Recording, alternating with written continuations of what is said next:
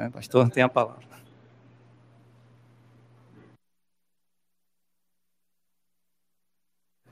Obrigado.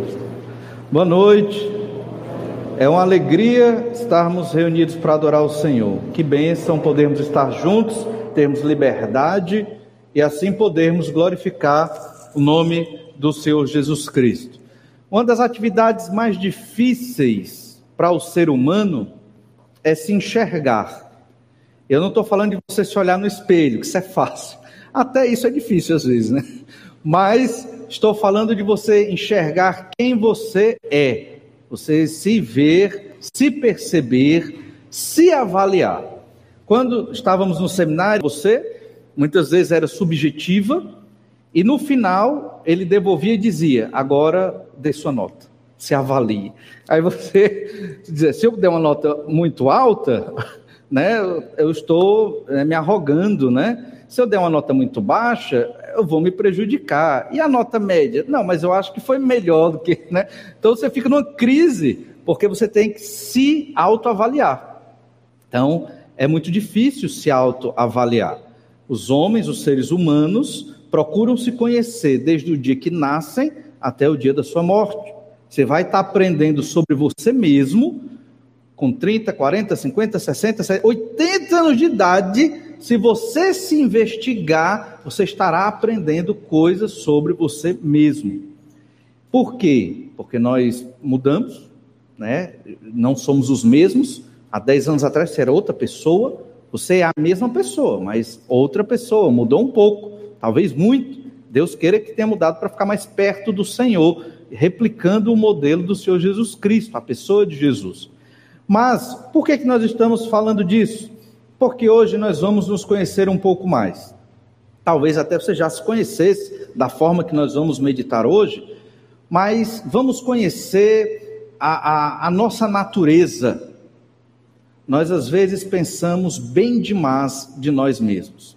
E hoje essa meditação é uma daquelas meditações que talvez aos olhos humanos não seja tão positiva, porque não fala de coisas tão boas, mas aos olhos de Deus é, primeiro porque está na Bíblia, e segundo porque certamente o Senhor quer que nos conheçamos.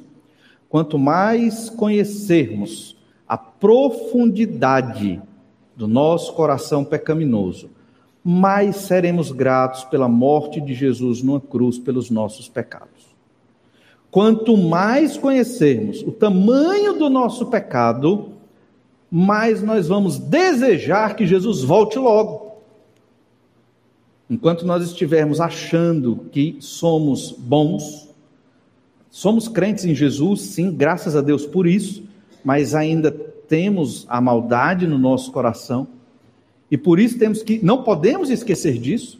Lutamos contra esse pecado, essa natureza de pecado todo dia, às vezes todo instante, e eu falei até hoje de manhã na aula de preparação para os novos membros e para os que vão se batizar, que às vezes é cansativo.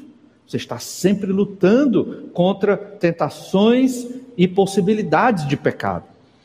Então, conhecer-se hoje implica você conhecer mais do que a Bíblia diz sobre quem é o homem, o ser humano.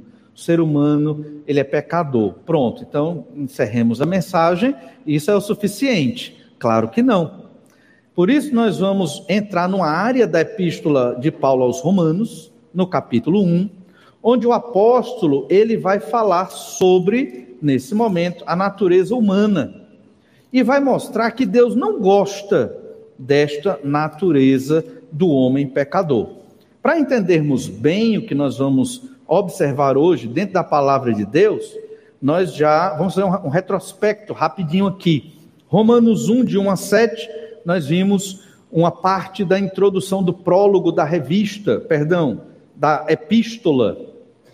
E lá nós estudamos, Romanos 1, de 1 a 7, que nós somos responsáveis pela obra de Deus na vida das pessoas, como Paulo se via responsável pela obra de Deus na vida das pessoas.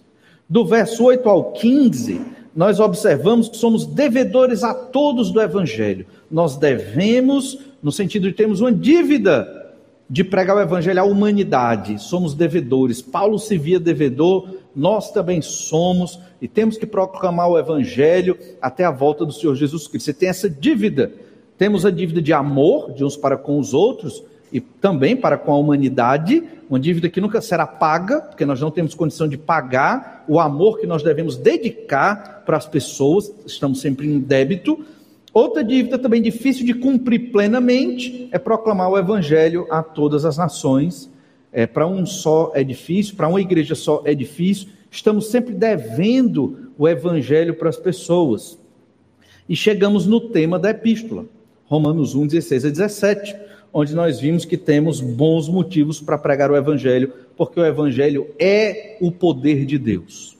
Então, nós temos o poder de Deus na nossa mão e nós devemos proclamar este poder para as pessoas. Isso mostra que quando você vai pregar o Evangelho, você não precisa ser ou ter uma grande oratória. Você não precisa ter feito um curso no seminário para pregar o Evangelho.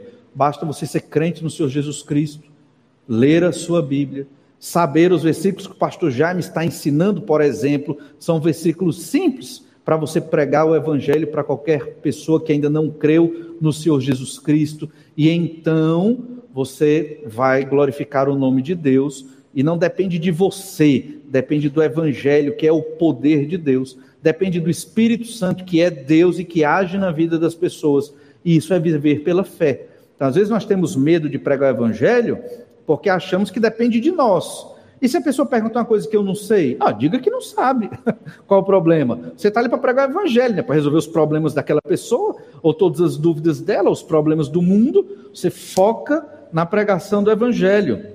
O evangelho é o poder de Deus. O evangelho nos mostra a justiça de Deus pela fé, onde nós somos salvos não por merecimento, não porque somos bons, não porque somos religiosos, não porque fizemos alguma obra qualquer, mas somos salvos pela graça de Deus mediante a fé no Senhor Jesus Cristo. Ou seja, é, é presente, é graça completa. E isso deve nos fazer dedicar o máximo da nossa vida nas coisas do Senhor, na obra de Deus, servindo ao Senhor, amando a Deus, dedicando-nos ao Senhor. Irmãos, isso é, é falta palavras para expressar o que nós devemos fazer, porque não é só estar num culto, não é só isso. Isso aqui é, é o mínimo. Não é só vir à escola dominical. Isso aí também é muito pouco. Amar a Deus é muito mais do que isso. Aqui é uma expressão pública do nosso amor e adoração a Deus. Mas este amor ao Senhor, ele se consolida todo dia, na nossa semana, na nossa devoção a Deus quando ninguém está vendo. É esse amor vai se consolidando, esse respeito por Deus, desejo de estar com Ele. Paulo então encerra o prólogo aqui da epístola, o início dessa epístola, falando aqui do verso 16 e 17. Deixe-me ler o verso 16 e 17, Romanos 1, 16 e 17. Pois não me envergonho do evangelho, porque é o poder de Deus para a salvação de todo aquele que crê, primeiro do judeu e também do grego, visto que a justiça de Deus se revela no evangelho, de fé em fé, como está escrito: o justo viverá por fé. Para que os romanos crentes conheçam quem é Paulo, porque eles não conheciam nem Paulo, conheciam de ouvir falar, mas não está lá na igreja, e Paulo queria conhecê-los também. E se associar com esta igreja para pregar o evangelho na Espanha. Naquela época era muito difícil as viagens, então era necessário você ter apoio. A, Roma, a igreja de Roma seria um ponto de apoio para o missionário Paulo chegar na Espanha daquela época, do primeiro século, e levar o evangelho ali. É uma carta missionária também nesse sentido. Mas agora, Paulo ele começa o teor teológico da epístola onde ele vai falar de assuntos muito difíceis. E o primeiro assunto que ele fala, que é também o primeiro assunto que nós devemos tratar num evangelismo, é sobre a natureza do homem. O homem, ele é pecador. De Romanos 1, verso 18, até o capítulo 3, verso 20, Paulo vai tratar do homem sem Cristo. Tudo que você lê nesses textos, a partir do 18 até o capítulo 3, verso 20, O apóstolo Paulo vai tratar do homem chamado homem natural. O homem natural é o homem sem Jesus, é o homem que nasceu no seu pecado, e é desse que Paulo vai falar. Hoje vamos focar nesse homem natural gentil, que não é judeu, e depois vamos falar deste homem natural judeu, porque todos estão perdidos judeus, gentios, todos aqueles que não creram no Senhor Jesus Cristo. E ao perceber como Paulo descreve este homem natural, que éramos nós antes de crer em Jesus, nós vamos aprender mais sobre nós, sobre quem somos. Pela graça de Deus, somos crentes no Senhor Jesus Cristo hoje, não por mérito nosso, mas às vezes nós crentes, por estarmos congregando na igreja do Senhor Jesus Cristo, por lermos a Bíblia todo dia, e por seguirmos a palavra de Deus, achamos-nos, é, é, nos supervalorizamos e achamos-nos bons demais, nos achamos bons demais. E na verdade, irmãos, temos que ter muito cuidado com isso, porque senão cairemos no erro de outros lá do Novo Testamento, de se supervalorizar. Somos pecadores e precisamos todo dia confessar os nossos pecados. Redimidos por Jesus, sim, graças a Deus, mas ainda pecadores. Por isso que hoje vamos observar, primeiro, o de Deus está sobre o homem sem Cristo. É isso que Paulo está dizendo aqui. O homem que não tem Cristo, ele não é amigo de Deus, é inimigo. A ira de Deus está sobre ele. Deus é contra qualquer ser humano que não creu no Senhor Jesus Cristo. E isso não pode fugir da nossa mente. Porque você pode achar que, ah, mas tem uma igreja ali que também se diz cristã, mas que Jesus não é o personagem, a pessoa principal ali. Ou seja, será que é uma igreja cristã mesmo? Certamente não. Então a ira de Deus está sobre aqueles, mesmo quando se dizem cristãos. Se o Senhor Jesus Cristo não é o personagem principal naquela igreja, se Deus não é o Deus Pai do Senhor Jesus Cristo, que se revela na Bíblia Sagrada, a ira de Deus está sobre eles, mesmo que carreguem o nome de cristãos. Olha o verso 18, Romanos 1, 18. A ira de Deus se revela do céu contra toda impiedade e perversão dos homens que detêm a verdade pela injustiça. Porquanto o que de Deus se pode conhecer é manifesto entre eles, porque Deus lhes manifestou. Porque os atributos invisíveis de Deus, assim o seu eterno poder, como também a sua própria divindade, claramente se reconhecem desde o princípio do mortível, bem como de aves, quadrúpedes e répteis.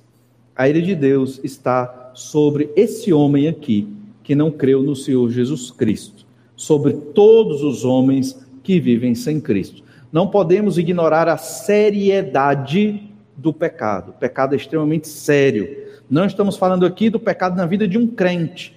Esse texto é no pecado de uma pessoa que nunca creu em Jesus. E nós vamos observar três motivos, porque a ira de Deus, ela é despejada, derramada sobre os homens que não creram em Jesus e vivem nos seus pecados, é porque estes homens detêm a verdade pela injustiça. Eles têm um certo conhecimento da verdade, mas eles escolheram, não quero. Não quero. Irmãos, não pense que uma pessoa, quando rejeita Jesus, ou quando não quer saber de Deus, não é por ignorância. Pode até parecer, mas não é. É por decisão.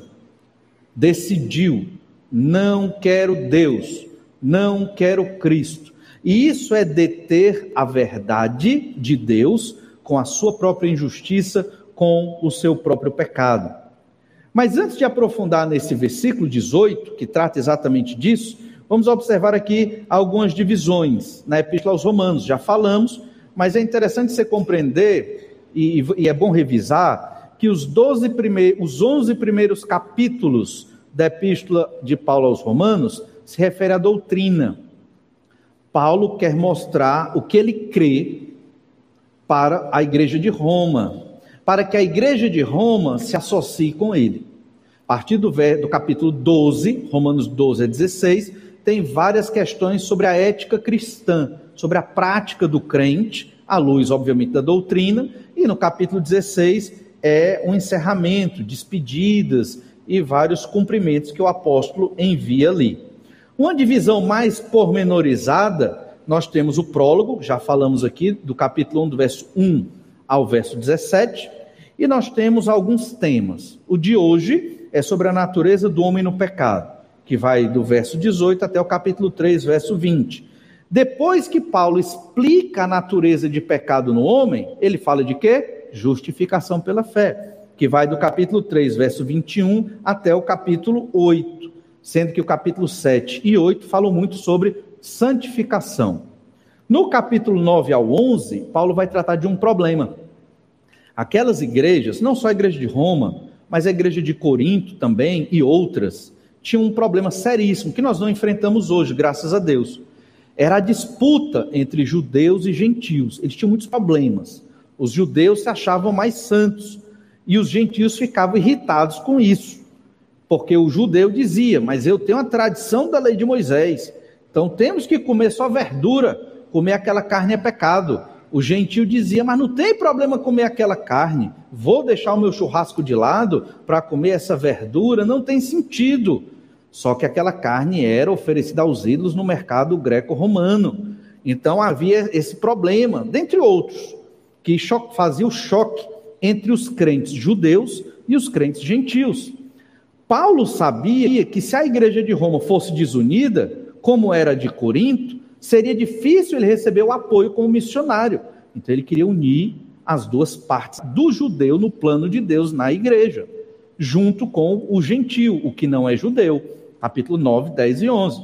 E então, no capítulo 12 e 13, questões sobre ética cristã, sobre amor, auxiliar os irmãos. Capítulo 14 e 15 da epístola, ele trata diretamente dessa controvérsia do alimento, que eu acabei de falar aqui resumidamente, a questão de comer carne ou não.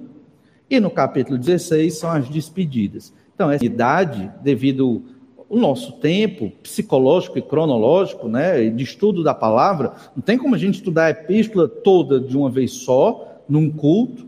Eles liam de uma vez só lá na antiguidade, mas hoje não tem como. Nós dividimos em pedaços para observar a, a, mensagem de Deus é, bem específica dentro daquilo que o Senhor quer para nós.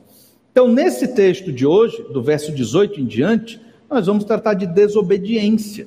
A ira de Deus está contra o homem que desobedece a Deus, o homem natural, o homem sem Cristo. Desobediência primeiro do gentio, que nós vamos ver hoje, depois a desobediência do judeu, que vai ser do capítulo 2, verso 1 até o capítulo 3, verso 8. Tudo isso para nós compreendermos o quanto o pecado é sério e que a ira de Deus está contra esse homem que não tem Cristo e que escolheu deliberadamente viver em pecado. Para entender bem o que nós vamos conversar hoje, que estamos falando, é interessante perceber o argumento do apóstolo Paulo. Primeiro, Paulo fala do poder de Deus, no verso 16. Existe o poder de Deus que é o Evangelho. Vou ler de novo Romanos 1,16. Pois não me envergonho do Evangelho, porque é o poder de Deus para a salvação de todo aquele que crê, primeiro do judeu e também do grego. Depois de falar do poder de Deus, Paulo fala da justiça de Deus. Verso 17: Visto que a justiça de Deus se revela no Evangelho, de fé em fé, como está escrito: o justo viverá pela fé. Fala então do poder de Deus, da justiça de Deus, e agora vai falar da ira de Deus. Verso 18, que é exatamente o que nós estamos tratando. A ira de Deus se revela do céu contra toda a impiedade e perversão dos homens que detêm a verdade pela injustiça. E mais à frente, verso 19 e 20, Paulo vai tratar da glória de Deus. Verso 19: Porquanto o que de Deus se pode conhecer é manifesto entre eles, porque Deus lhes manifestou. Porque os atributos invisíveis de Deus, assim o seu eterno poder, como também a sua própria divindade, claramente se conhecem desde o princípio do mundo, se reconhecem desde o princípio do mundo, sendo percebidos por meio das coisas que foram criadas. Tais homens são, por isso, indesculpáveis. E esse texto, a gente não vai ler tudo, mas refere à glória de Deus que foi rejeitada pelo homem pecador. Então, Paulo tem um argumento lógico aqui.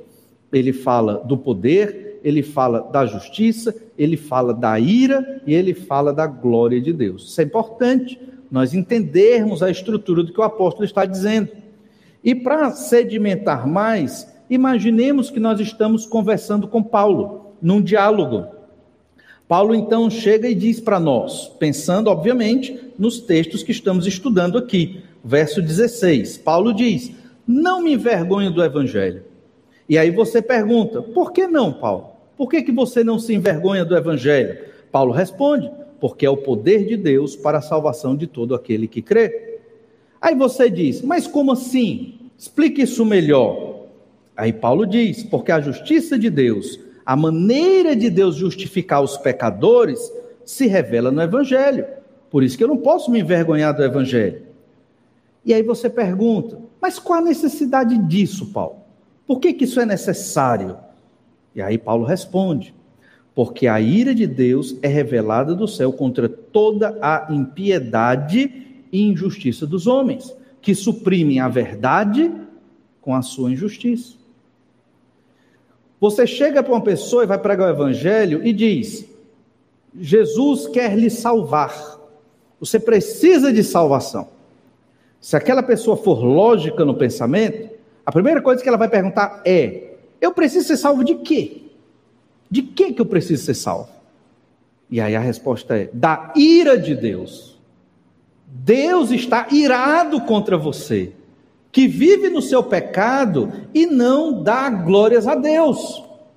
E você vai para o inferno, porque você escolheu não querer Deus e querer você mesmo, sua vontade, suas coisas, esse mundo.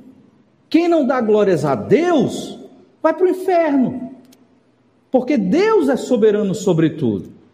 E Deus nos criou e nos deu liberdade. E na nossa liberdade, o que é que nós escolhemos? O pecado. E o pecado é um crime contra Deus.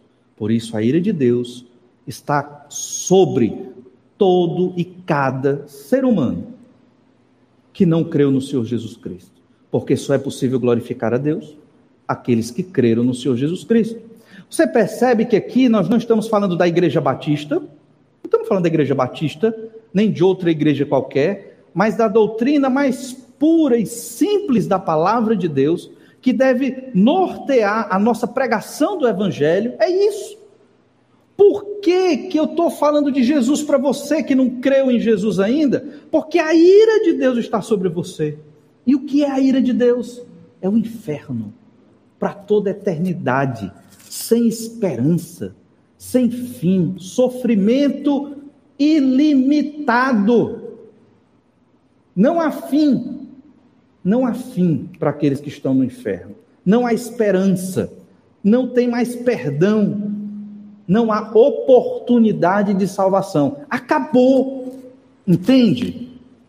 É a ira de Deus. Irmãos, Deus é um Deus todo-poderoso. Nós não temos noção, eu não tenho noção de quem é o Senhor. O que a gente lê na Bíblia é, é, é uma descrição ínfima de quem é o Senhor. E olha, grandes coisas que Deus fez no povo de Israel e nas histórias do Antigo e do Novo Testamento. Nós não temos a mínima ideia de quem é o Senhor nosso Deus. Mas o fato é que, por isso que existe essa parte aqui, para entendermos por que, que nós vamos pregar o Evangelho para uma pessoa que não tem Cristo. É porque a ira de Deus está sobre ela. Não existe esse negócio, ah, mas eu estou numa igreja boa, mas a igreja é legal, ah, mas eu carrego minha Bíblia. Você já arrependeu dos seus pecados e creu que Jesus é o único que pode livrar da condenação do inferno? Essa é a questão. Não, não importa se está numa igreja, se carrega a Bíblia, se tem amigos crentes. Ah, olha, eu não bebo, no fundo, não vou para festa. Né? Muita gente diz isso. Não importa isso. O que importa é se você creu que Jesus é o Senhor da sua vida e morreu na cruz para lhe salvar. Por isso que Paulo fala dessas questões aqui. E então, veja como as revelações divinas aparecem aqui, como Paulo nos coloca, sobre a glória de Deus, sobre a ira, sobre a justiça e sobre o poder de Deus.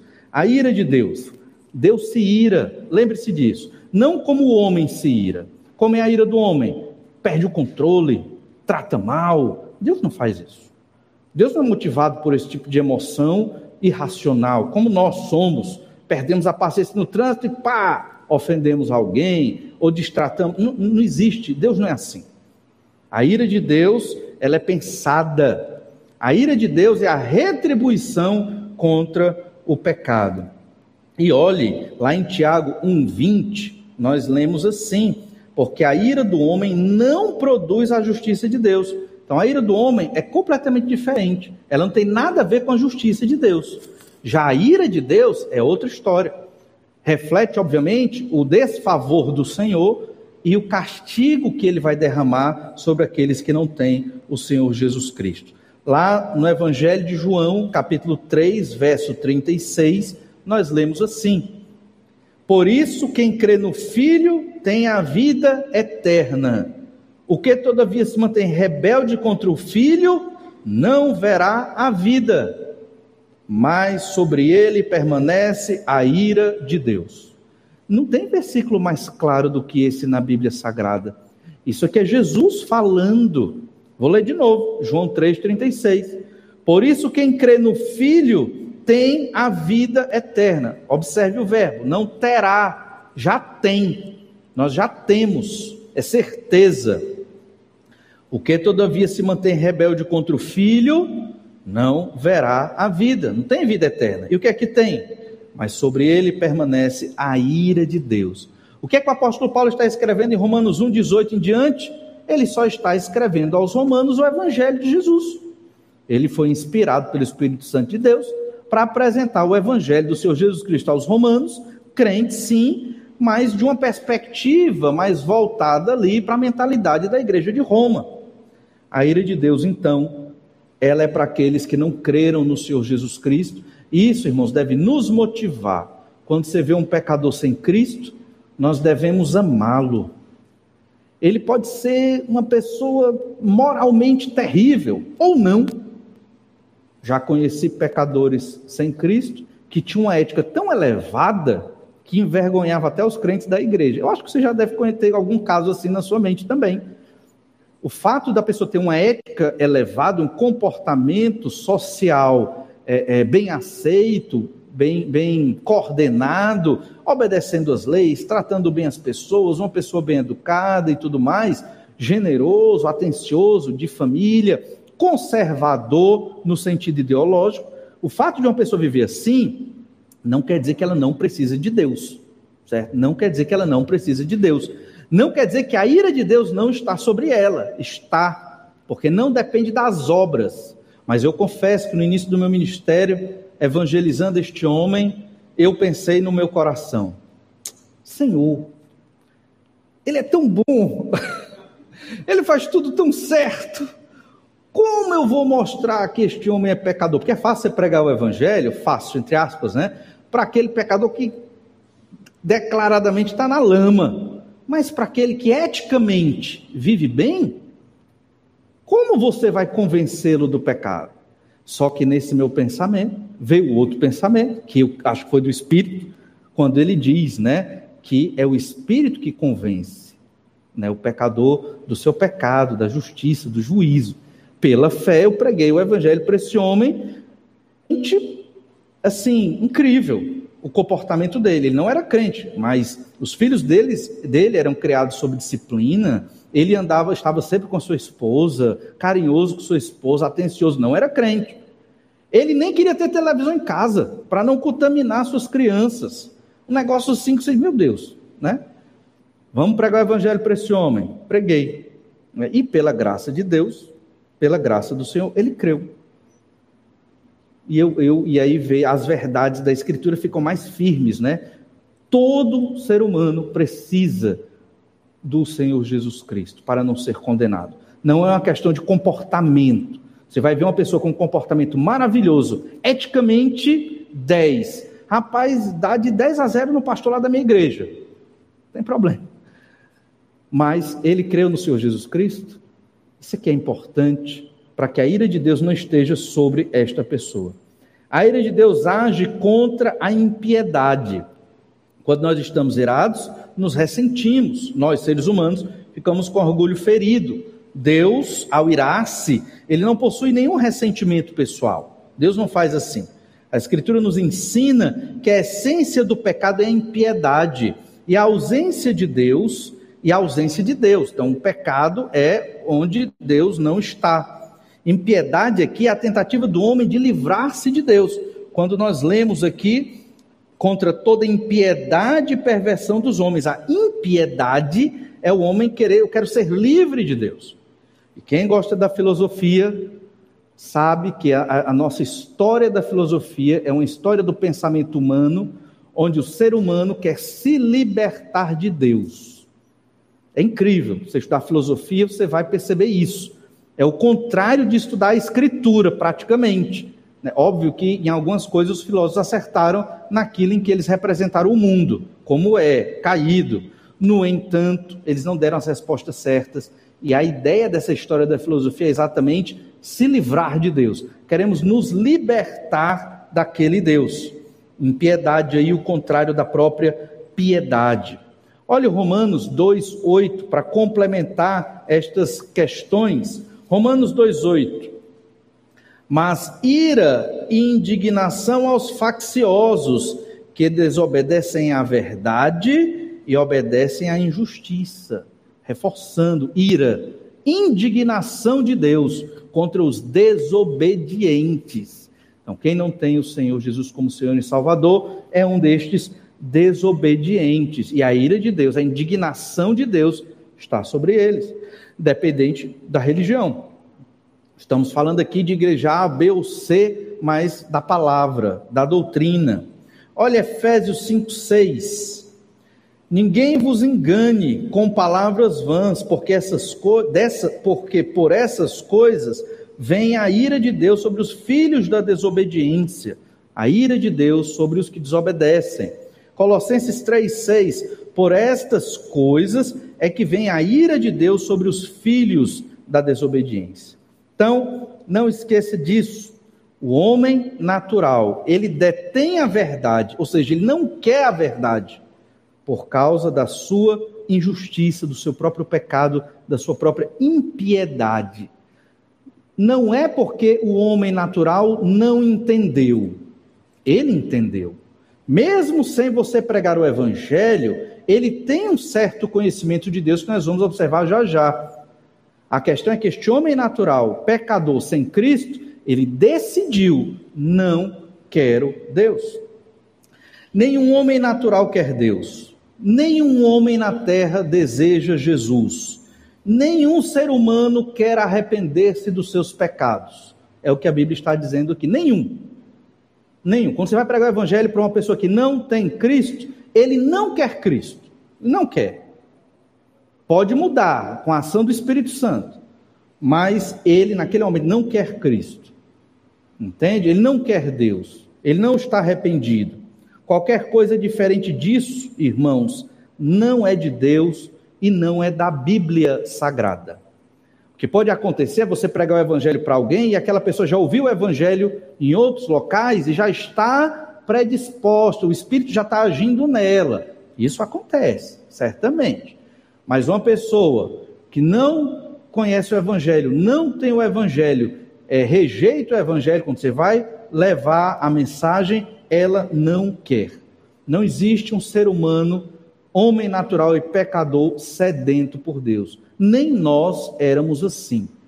Mas em um momento da nossa vida, o Espírito de Deus agiu em nós nós nem entendíamos na época isso, e ao ler a Bíblia ou ouvir a pregação, o Espírito, de uma maneira sobrenatural, mexe conosco. Cada um aqui tem a sua história de conversão. Coisa mais bonita é ouvir a história da conversão dos irmãos, não é verdade? Então, um dia vamos fazer isso, ouvir a história da conversão de cada um. Então, é maravilhoso como Deus age. Cada um foi de uma forma diferente, uns mais rápidos, outros mais demorados, né? O processo de conversão mas é maravilhoso perceber que a glória é toda de Deus e como Deus nos transforma. mas o homem natural, ele não quer Deus. Num contexto missional, somente devemos, aqui é uma implicação importante dentro do que estamos observando aqui, somente devemos apoiar missionários que refletem essas doutrinas. Paulo apresenta tais doutrinas aos romanos para ser aceito como missionário deles. Por isso que nós somos criteriosos ao apoiar os missionários. Por isso nós recomendamos aos irmãos sustentar os missionários que são conhecidos. Porque o mundo é enorme, o meio chamado cristão não é homogêneo e nem todos creem nessas verdades, que são bíblicas. Logo, um missionário, para ser apoiado pela igreja, ele tem que defender esta doutrina, esta confissão de fé, de que o homem é completamente pecador e a ira de Deus está sobre o homem e que ele precisa do perdão de Deus, da graça de Deus. E que quando você vai levar o evangelho àquela pessoa, normalmente ela não quer, a não ser que ela já tenha ouvido de outras pessoas o evangelho e o Espírito já esteja agindo nela. Na evangelização, então, nós devemos ter em mente que as pessoas não querem Deus, elas não querem Deus. E se alguém quer crer em Jesus, é porque o Espírito já está agindo nela. E é interessante que é tão sutil o engano que até em alguns hinos do cantor cristão nós temos esse engano. Por exemplo, no hino 450, Igreja Alerta. Não sei se os irmãos conhecem esse hino, eh, talvez eu vá acabar o hino para você, mas não é o meu objetivo. Mas o início do hino diz: É tempo, é tempo, o Mestre está chamando já. Marchar, marchar, confiando em seu amor. Partir, partir, a salvação a proclamar com a palavra santa do bom Salvador. Tudo aí está correto. Mas, queremos luz, é o grito das nações pagãs que vem atravessando o imenso mar, as nações pagãs não querem luz. Então está errado. O hino está teologicamente errado. As nações pagãs não querem luz, elas querem viver nas trevas.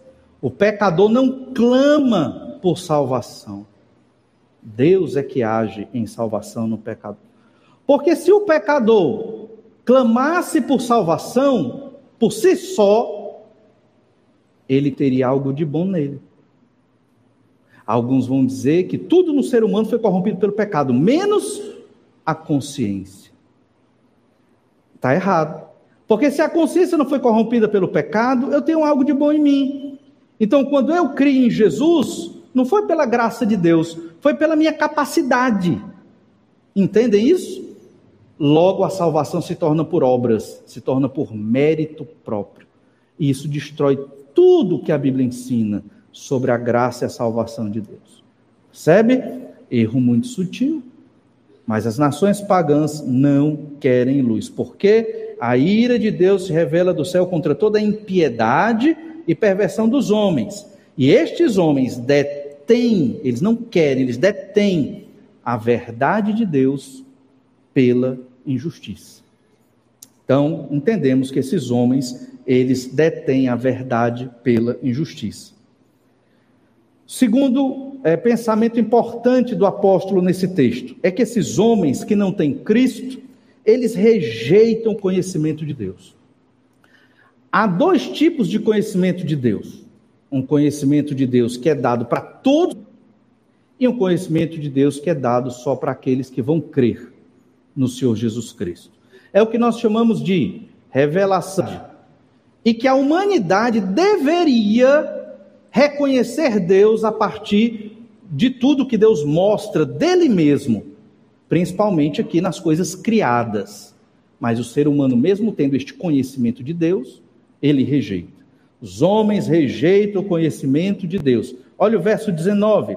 Porquanto que de Deus se pode conhecer é manifesto entre eles, porque Deus lhes manifestou.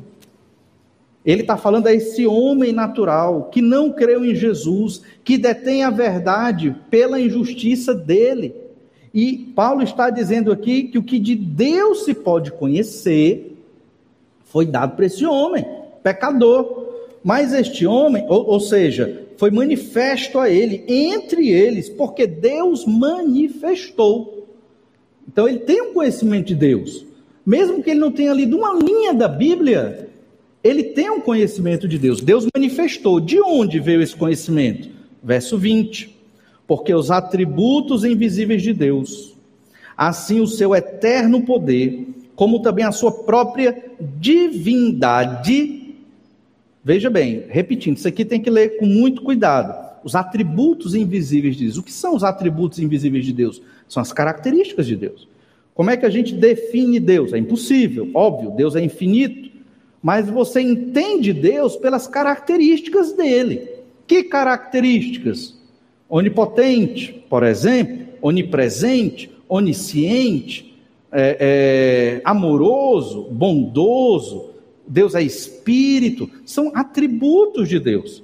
Pois Paulo está dizendo, sobre a inspiração do Espírito Santo de Deus, que esses atributos invisíveis de Deus podem ser claramente reconhecidos pelo homem sem Cristo. Ainda diz mais: o seu eterno poder, o eterno poder de Deus pode ser reconhecido por esse homem. A própria divindade do Senhor pode ser reconhecida por esse homem pecador claramente se reconhecem desde o princípio do mundo, não é de agora, na época de Paulo, é desde o princípio de tudo, sendo percebidos por meio de quê? Das coisas que foram criadas. A criação, o mundo criado, o próprio ser, ser humano criado, ele é uma revelação de Deus. Nós chamamos de revelação geral porque ela é ampla. E é o que Paulo está dizendo. Este homem, pecador, que detém a verdade pela injustiça, ele pode conhecer Deus a partir das coisas criadas, mas não conhece. Rejeita, não quer saber de Deus. Por quê? A explicação é simples: por causa do seu próprio pecado. Mas no final do verso 20 é dito: tais homens são por isso indesculpáveis. Não há desculpa para eles. Chega lá no julgamento. Mas, Senhor, por que vou para o inferno? Ninguém pregou o evangelho para mim. E o Senhor vai dizer o quê? Isso é indesculpável. Tudo que se pode conhecer sobre mim estão nas coisas criadas. Você não tem motivo para dizer que é injustiça enviá-lo ao inferno, porque nunca ouviu uma linha da Bíblia. Aí você diz, agora, eita, pastor, bagunçou a cabeça, então por que, que a gente prega o evangelho? Não é para as pessoas que nunca ouviram Cristo ouvir? Não é para levar o maior número de pessoas à salvação?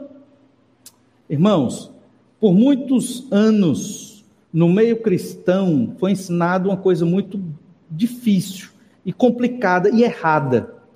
A ideia de que pregar o evangelho é por causa da necessidade humana. E não é. A pregação do evangelho, ele vai salvar os pecadores perdidos não depende de nós. Nós pregamos o Evangelho e temos que enviar missionários, sim. Por quê? Simples. Porque Deus mandou. É a obra dele, é a vontade dele. E através da pregação do Evangelho, Deus vai salvar o perdido. Mas tem lugar que Deus diz: o missionário não vai para lá, eu quero o missionário para lá. Lembra da história de Paulo? né? Quando ele queria ir para a Ásia, e, e o, o, Espírito chegou e disse: Não, você não vai aqui para a Ásia, não, você vai para a Macedônia, vai para outro canto. Por quê? Porque Deus não queria que o Evangelho chegasse na Ásia naquele momento, era para chegar na Macedônia. Simples. Deus vai resgatar aqueles que são deles com a pregação do Evangelho. Nesse sentido, um país, uma cidade que tem um missionário que prega o evangelho, é uma nação, é uma cidade abençoada. Ali está o servo de Deus para levar a mensagem de libertação. E tem outros locais do mundo que Deus não permitiu que ainda chegasse missionário. Por quê? Porque Deus quis. E ele vai mandar o missionário quando ele quiser, e Deus levanta o recurso quando ele quiser, porque tudo é de Deus. No fundo, irmãos, aqueles que têm que ouvir o Evangelho vão ouvir, porque Deus sabe quem são e vão crer e vão ser salvos. E aqueles que não ouvirem serão condenados. E serão indesculpáveis, porque viram os atributos de Deus, o eterno poder de Deus, através das coisas criadas e não se arrependeram dos seus próprios pecados. Verso 20 deixa isso muito claro para nós. E outros textos da Escritura, essa doutrina não está só aqui. Olha Salmo 19, verso 1. Salmo 19, verso 1. Ao mestre de canto, Salmo de Davi, os céus proclamam a glória de Deus e o firmamento anuncia as obras das suas mãos. Os céus pregam a glória de Deus, se conhece Deus a partir da criação dos céus, da terra, de tudo que existe. Isaías capítulo 6, verso 3, lá quando Isaías estava contemplando o trono de Deus, lemos assim: E clamavam uns para os outros, dizendo: Santo, Santo, Santo é o Senhor dos exércitos, toda a terra está cheia da sua glória, todo o planeta está cheio da glória de Deus. Era para que a humanidade, ao olhar para a criação, para os mares, para as montanhas, para o céu, para os animais, para si mesmo, era para eles se arrependerem dos pecados e se voltar em adoração a Deus, mas não fizeram, por causa do seu próprio pecado, e são por isso indesculpáveis. Essa revelação da criação que revela Deus, ela é universal, porque é destinada a todo mundo, em todos os lugares. Mas só isso não é suficiente para salvar o homem pecador. É necessário o Espírito Santo agir, é necessário a revelação especial, específica, que é a Bíblia Sagrada, para que este homem pecador arrependa-se do seu pecado e creia no Senhor Jesus Cristo. Ou seja, a glória é toda de Deus. Nós aqui, irmãos, somos instrumentos do Senhor. A glória é toda do Senhor, porque Ele é que realiza todas as coisas. Então, observe Romanos 2:1. Portanto, és indesculpável, ó homem, quando julgas quem quer que sejas, porque no que julgas a outro, a ti mesmo te condenas, pois praticas as próprias coisas que condenas. É indesculpável, não há desculpa para o homem natural que nunca ouviu do evangelho, ele será condenado porque ele tem esta revelação diante dele e rejeita o Senhor. Nenhum de nós, antes da conversão, queria Deus. Foi somente a graça que nos alcançou. Não acredite que foi você que escolheu. Foi Deus que te escolheu primeiro. Na nossa mente, realidade, a aparência é que nós escolhemos Jesus, porque eu estou orando e pedindo para Jesus me salvar. Mas o que aconteceu por trás de tudo isso que nós nem entendemos direito, só depois que lemos a Bíblia, é que o Senhor nos transformou de modo sobrenatural. É por isso que o Evangelho é o poder de Deus e Paulo também chama de tesouro. Nós damos esse tesouro para as pessoas que nós amamos. Esse tesouro ele não pode ser desperdiçado, deixado de lado dado para as pessoas que não estão nem aí, estão tripudiando desse tesouro. Eu não estou dizendo que devemos ser seletivos na pregação do Evangelho, estou dizendo que ele é valioso. E quando você prega o Evangelho para alguém, você não está fazendo só uma mera, uma mera atividade de proselitismo. Você não está só, ah, vou ganhar mais um membro lá para a minha igreja. Não, esquece isso. Você está dando tesouro precioso. A coisa, olha, a coisa mais importante que você poderia dar para uma pessoa é o Evangelho do Senhor Jesus Cristo. Vale mais do que qualquer bem. E se Deus tiver misericórdia, aquela pessoa crer, Deus te usou para levar uma alma do inferno. Já pensou? Que alegria, né? Então, eu acredito que os crentes devem almejar por esse momento, pelo menos uma vez na vida, ser usado por Deus para levar almas para o Senhor Jesus Cristo, retirar almas do inferno. E é isso que é dito lá no texto, né? Quando diz que as portas do inferno não prevalecerão contra a igreja. O Senhor está dizendo que a igreja vai arrombar as portas do inferno e vai retirar as pessoas do inferno. A igreja somos nós. Nós vamos, ao pregar o evangelho, o Espírito Santo agindo, aquela pessoa crendo, nós estamos retirando uma alma do inferno. Isso é incrível, irmãos. Isso deve estar na nossa vida. Nós devemos buscar e, e buscar o Senhor para que Ele nos use assim. Pregamos então o Evangelho para a glória de Deus. Esse é o objetivo da pregação do Evangelho. Você leva o Evangelho para glorificar a Deus. Se a pessoa vai se converter ou não, é outra história. É por isso que o missionário, quando vai pregar o Evangelho, ele vai numa localidade que não tem crente, de preferência sem nenhum tipo de igreja, e começa a pregar de casa em casa. E ele prega um ano, ninguém se converte, prega dois anos, ninguém se converte, prega três anos, ninguém se converte. O que é que ele tem que fazer?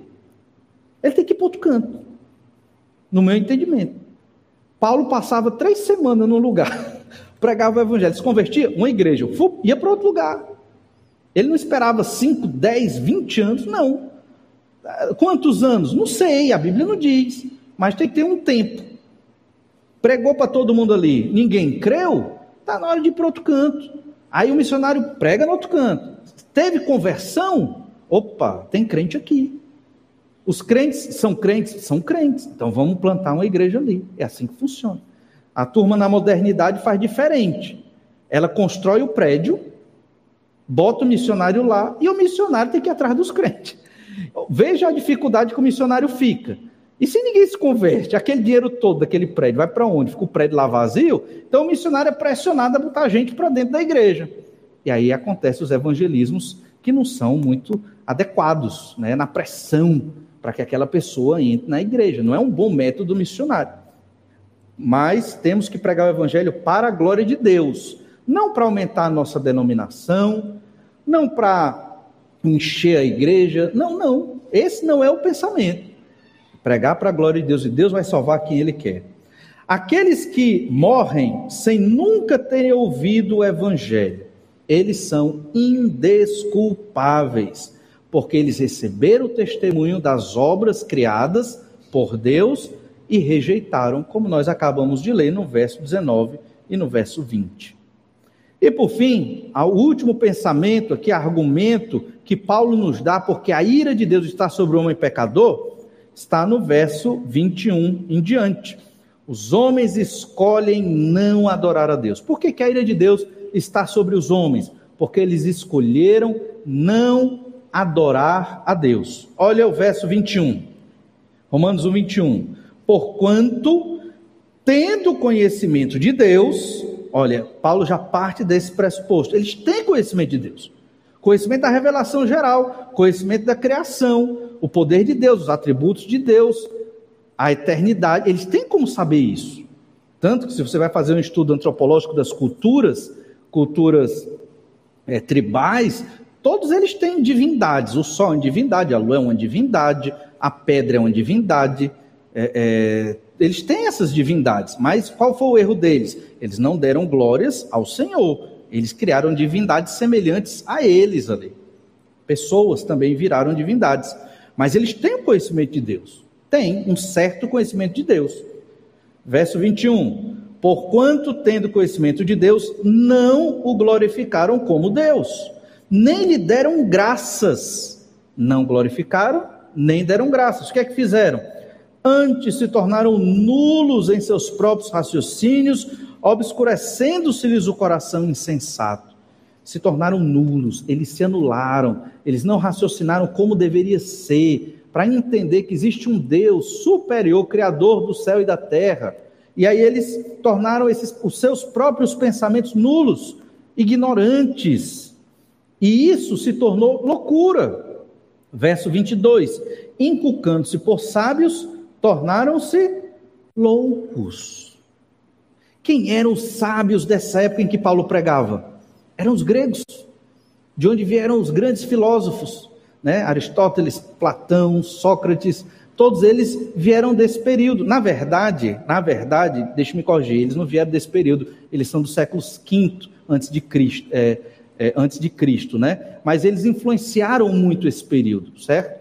E havia muitos filósofos estoicos e outros aqui, e que esse era o pensamento. Era Zeus, Apolo, outras divindades, Marte da guerra e tal, Hades, todas essas divindades era o pensamento de muitos desses filósofos, não de todos, mas de vários. E isso é loucura. Para nós que cremos no Senhor, para a revelação de Deus, tudo isso é loucura. Eles eram os sábios da época. As coisas não mudaram. Hoje, quem é o grande ídolo da humanidade? É a ciência, é o materialismo. O que a ciência diz é a verdade. O que o materialismo defende é onde a humanidade vai, porque a humanidade só acredita no ser se tiver. Não é verdade? Quem tem é alguém na humanidade materialista. São os ídolos da modernidade e são tidos como sábios. E nós, os crentes em Jesus, que ainda estamos na velha Bíblia, na velha história, como diz o hino do Senhor Jesus Cristo, somos tidos como ignorantes, porque cremos em algo superior. Então, irmãos, temos que perceber que os homens que vivem no pecado, eles escolheram não adorar a Deus escolhem não adorar a Deus até ao dia de hoje. E então, olha o verso 25. Verso 25. Pois eles mudaram, Romanos 1, 25, mudaram a verdade de Deus em mentira, adorando e servindo a criatura em lugar do Criador, o qual é bendito eternamente. Amém. Eles inverteram as coisas e começaram a adorar animais, pedras, é o que nós chamamos hoje de são as religiões animistas, né? E adoraram o próprio ser humano, divindades que replicavam o homem. Quem era Zeus, né, da cultura grega, ou Júpiter da cultura romana, era um deus adúltero. Era o, o grande deus, Zeus, era um adúltero. E os próprios homens criaram essas histórias sobre ele. Então, eles rejeitaram Deus em favor da sua própria idolatria. Verso 28. E por haverem desprezado, Romanos 1, 28. E por haverem desprezado o conhecimento de Deus, o próprio Deus os entregou a uma disposição mental reprovável para praticarem coisas inconvenientes. Vamos estudar isso próximo domingo, se Deus quiser, mas a ideia aqui é que a justiça de Deus, o juízo de Deus sobre esses homens incrédulos que escolheram o seu próprio pecado, foi viver no pecado. Ah, mas o pecado não é bom? Parece. É atrativo, mas no fim é morte. Quando Deus diz: Vocês querem viver nos seus pecados? E a humanidade sem Cristo responde: Queremos. Essa, esse é o castigo de vocês. Vivam nos seus pecados. Aquela pessoa que rejeita Deus e vive dos seus pecados, dia após dia, sem Cristo, sem saber de Bíblia, ele já está sofrendo um pedacinho do inferno na vida dele. Viver sem Deus é completa derrota, é completa destruição. Viver nos ensinos do mundo é afora do pecado, da cultura de pecado, traz completa infelicidade. Olha, irmãos, nós somos muito abençoados, nós que cremos no Senhor Jesus. Não porque somos bons, mas Deus teve misericórdia de nós. Deus nos dá família. Deus nos dá filhos, pais. Deus nos supre o nosso sustento, nosso sustento. Deus nos dá tantas coisas boas. O próprio Deus para com ele e suplicar no nosso momento de angústia. E quem não tem Jesus? E quem não tem Cristo? Normalmente, normalmente, a família é esfacelada. Não vai ter filhos ou netos, as coisas são bem distantes e complicadas, traumas terríveis, fora alcoolismo. Quem é filho de alcoólatra sabe, fora as drogas, fora a complicação no meio da família. Quem não tem Cristo, quando perde um ente querido, qual conforto? Já pararam para pensar nisso? Qual a paz? só sofrimento, só dificuldades. Estão realmente, a palavra é essa, perdidos. Por isso, quando você olhar para uma pessoa que não tem Cristo, ame-a, porque ela está numa situação muito difícil. Ela está perdida, ela está condenada e ela nem percebe o tamanho do problema que ela carrega nas costas. Ela diz que é feliz, mas não é e sofre no seu próprio pecado. E essas pessoas nós precisamos amar. Como Jesus nos evangelhos ensinou, que nós temos que ir atrás daquele que está perdido, né? temos que buscar o perdido. Lembra Lucas 15? A dracma perdida, a ovelha perdida, a, ao filho pródigo, filho perdido, é desses que nós temos que ir atrás para levar o evangelho. Se vão crer ou não, só o Senhor o sabe. Mas nós somos instrumentos de Deus para isso. A ira de Deus está sobre os homens sem Cristo. Esse não é um assunto gostoso de se tratar. É melhor falar sobre esperança, a volta de Cristo, as bem-aventuranças, coisas maravilhosas que o Senhor tem para nós. Mas a Bíblia tem textos que nós temos que a, a, a, nos defrontar, temos que estar observando e refletindo sobre eles. A ira de Deus está sobre os homens sem Cristo. Por quê? Estes homens detêm a verdade pela injustiça. Eles não querem a verdade, eles querem o pecado deles. Os homens rejeitam o conhecimento de Deus. Eles têm o conhecimento de Deus, não como o nosso, específico para a salvação, mas eles têm o conhecimento de Deus e rejeitam Deus. Os homens escolhem não adorar a Deus, preferem adorar animais, coisas, o próprio homem, do que adorar o Criador. Essas verdades devem nos fazer, primeiro, louvar a Deus pela graça que nos atingiu. Graça enorme. Nós éramos este homem, perdido no pecado, que amávamos o pecado, e Deus nos libertou. É, é, é a glória toda dele. Temos que louvar a Deus por isso. Você lê sua Bíblia todo dia, mesmo sem vontade, por causa disso, porque Jesus lhe livrou dessa condenação. Você vem à igreja para adorar a Deus e prestar seu culto a Deus, não por causa das pessoas que você ama aqui, mas porque Jesus livrou dessa condenação.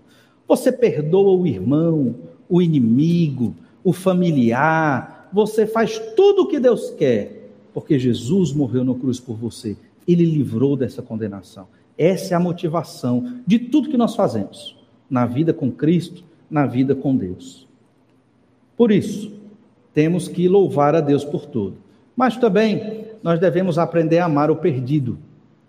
Esse homem natural que Paulo descreve, ele está pensando nos gentios da época, depois ele vai falar dos judeus em breve, aqui nessa mesma epístola, mas existe esse homem aqui ao nosso redor homem, mulher, perdido sem Cristo. Nós temos que amá-los. Eu sei que às vezes é difícil, ficamos indignados com os pecados da sociedade, mas nós temos que amar esses pecadores e falar o evangelho de Deus para eles. Que o Senhor nos abençoe a podermos ser usados por Ele para tirar muitas dessas almas do inferno. Vamos orar, pedir as bênçãos do Senhor. Pai, nós te louvamos perdidos para que o teu nome seja glorificado. Senhor Deus, nos ajuda a te amar mais e mais, baseado em tudo que o Senhor fez para conosco, o tamanho do amor do Senhor, mesmo nós sendo esse homem que detém a verdade pela injustiça. O Senhor um dia teve misericórdia de nós e mudou a nossa forma de pensar, sem nos violentar, mas de modo sobrenatural e miraculoso. O Senhor abriu os nossos olhos para ver Jesus. Pai amado, nos ajuda a vivermos cada vez mais dedicados a Ti, pelo que Tu é, pelo que o Senhor fez, e nos dá a condição de amar os perdidos Coloca esse amor nos nossos corações, para que a missão da tua igreja, isso como nossa maior missão, a glória do teu nome, através da pregação do evangelho, que é o teu poder no meio dos homens. É o que nós te pedimos, Pai, no nome do Senhor Jesus. Amém. Medite sobre tudo que nós podemos observar hoje, que o Senhor esteja lhe abençoando. Vamos ter esse momento de oração silenciosa. Você